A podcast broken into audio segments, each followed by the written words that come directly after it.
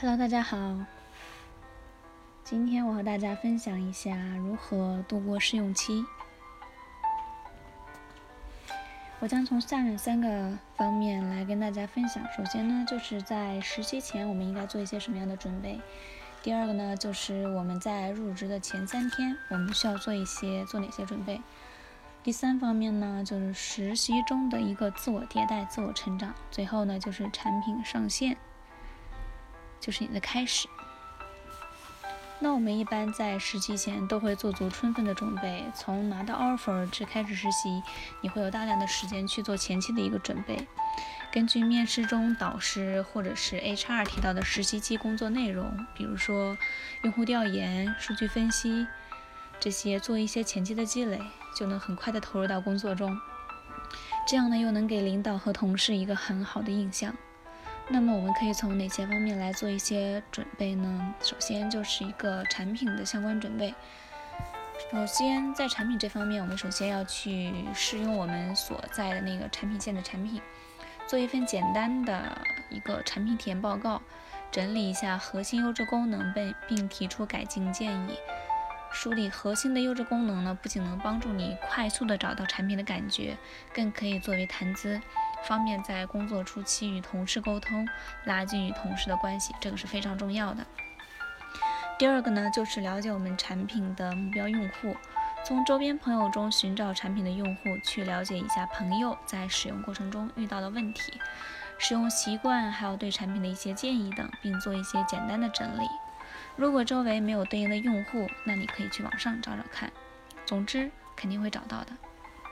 第三是熟悉产品的一个迭代路径，去产品的官网或者去应用中心下载一下，看看产品的历史、迭代版本都有哪些，形成对产品的一个纵向认知。重点呢要看近期的版本迭代，了解产品的近期发展重点和内部的战略，也看一看一点零、二点零、三点零这种大版本的升级。嗯，这里涉及到一个版本的命名，我觉得大家应该了解过，一点零、二点零、三点零这样的一般都是一些迭代更新比较大的版本。啊，这样呢可以了解产品的主要发展路径以及功能变更的一个历史。第四点呢，就是我们需要了解我们产品的主要优点和缺点。第一，去产品的官方论坛看看用户都会有哪些主要的建议和反馈，整理收集一下，从需求的大小、可行性、时间难度等几个方面进行分析，列出一个可优化的优先级。第二，去各下载市场搜集一下下载用户的留言，由于很多产品都存在刷评论的现象，所以主要看查看评论中的一些批评。第三呢，对比竞品的核心功能、产品体验等，从功能覆盖、交互、视觉、用户需求满足、易用性等多个角度，对嗯产品做一个简单的竞品分析报告。如果没有时间形成报告，可以简略的记录一下竞品的优缺点。第五呢，要增加对于行业的了解。首先去一下艾瑞、易观等数据分析网站，看一下行业近两个季度的数据和总结，看看市场占比、用户特征等。第二，去虎嗅等行业网站，看一下对应行业近期的一些主要事件和评论，增强对行业的事事实更新。同时，也可以在同事聊天时不至于太不跟上节奏哦。第三，去三十六氪、Crunchbase 等网站关注一下该行业近期涌现的初创公司，也许可以带来一些新的点子呢。第六个就是产品技能的准备。大家都知道，做产品这一行，我们首先一些软件是肯定要熟悉的，不用说不用说熟知，但熟悉是必须的。比如说 Excel、Mad Manager 或者 Xmind 这种脑图软件，还有 Photoshop 等软件。第二大点呢，就是心理准备。对于我们的这些刚刚从象牙塔里面走出来的同学，由于从来没有接触过一些实习类的工作，对于职场肯定有一些错误的认识。嗯，比如说实习是为了学习专业技能，琐碎工作不值得干，这样可不行啊。在实习时，我们大学生要以主动积极的心态去学习，不要指望企业精心照顾自己。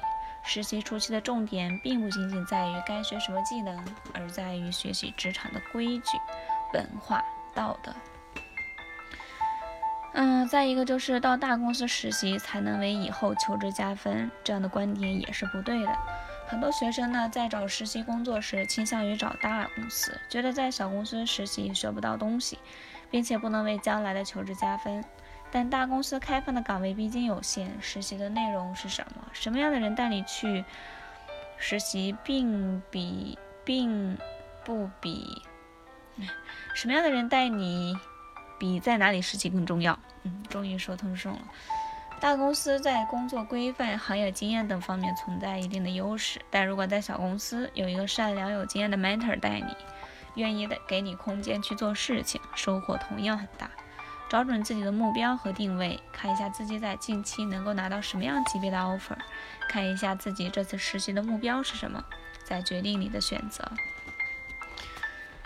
再三呢，就是公司跟学校差不多，这个观点也是错误的。很多实习生刚开始没有角色转换的意识，觉得公司的同事做事的方式、原则等跟在学校没有什么两样。这方面心理很容易让你一开始就不能很快的适应。无论你喜不喜欢公司同事的罗曼史、能力平平的秘书。公会议室里的尔虞我诈，办公室里的政治，以及主管想在中国创造销售金字塔的秘密心愿，都是客观存在的。诸如此类的背后信息将逐渐的在你的眼前、耳边出现。建议你不妨接受这些信息，从中学习汲取教训，但是个人不要介入。你也许比较希望以质疑的态度来看待这些事情。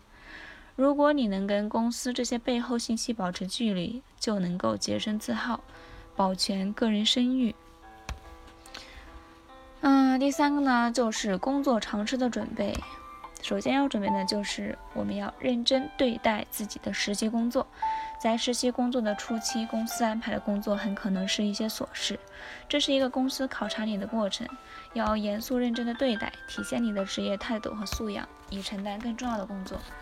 其实对于我来说，我的第一份实习、第二份实习，基本上就是进入公司之后，公司就是直接有 mentor 带我，然后其实上手的活都是一些比较正规的活，所以无可厚非。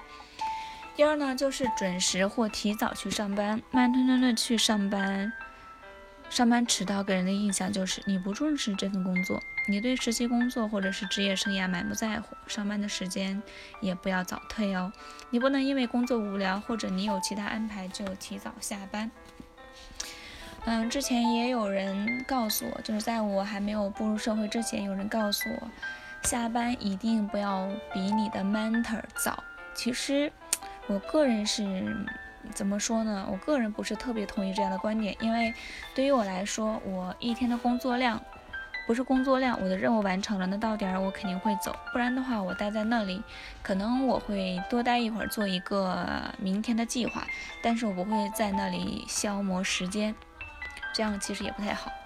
第三点呢，就是在办公室里不要玩手机、音乐播放器或者其他的电子设备。你可能觉得没有人注意你在不停的发信息，事实不然，社会生活要留在下班后进行。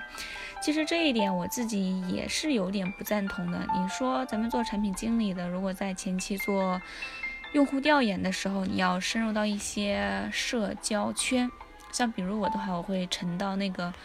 QQ 群里面，Q 用户群里面去跟他们聊，然后混熟，后期可能会做一些调研啊，就是问问题之类的。